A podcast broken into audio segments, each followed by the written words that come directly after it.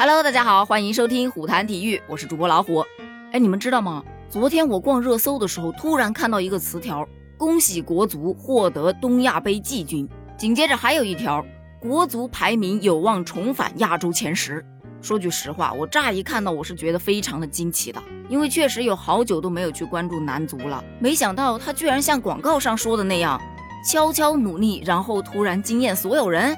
于是我就点进去详细了解了一下。嗯，果然很惊艳啊！这个东亚杯一共就四个队参赛，分别是日本队、韩国队、中国队和中国香港队。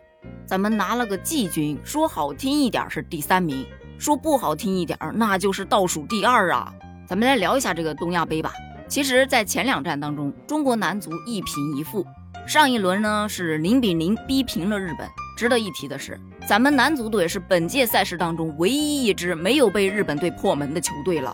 但是在第一轮当中是零比三输给了韩国队，而咱们中国香港队就更惨了，零比六惨败日本，零比三不敌韩国。不过在东亚杯第三轮的较量当中，中国队迎战了中国香港队。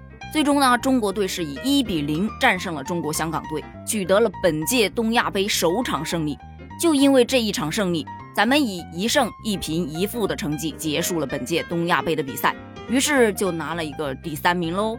那参赛的这支球队呢，其实是以 U 二十三球员为主体组成的国足选拔队，他们来参加这一次东亚杯的三场比赛，其实锻炼价值还是蛮大的嘛，毕竟积累了一些比赛经验。因为由于杭州亚运会延期到了明年，所以 U 二十三应该是会被保留下来的。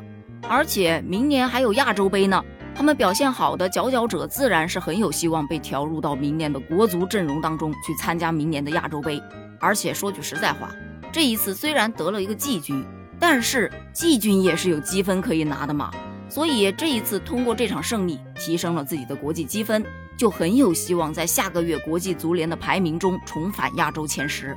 那其实呢，在这一次出征东亚杯之前，男足选拔队的任务就是锻炼队员，底线就是力争击败中国香港队。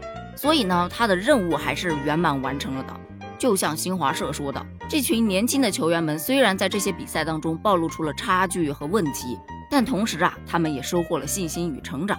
而看了这三场比赛的网友啊，也有表示，确实似乎看到了男足的一些变化。这些年轻的球员在场上是每球必争，无惧对抗，展现出了良好的比赛态度和战斗意志。这就是更新换代中的中国男足嘛。而主教练杨科维奇也说了，如果我们更坚决一点，我们就有机会战胜日本队。这说明未来我们可以成为一支强队呀。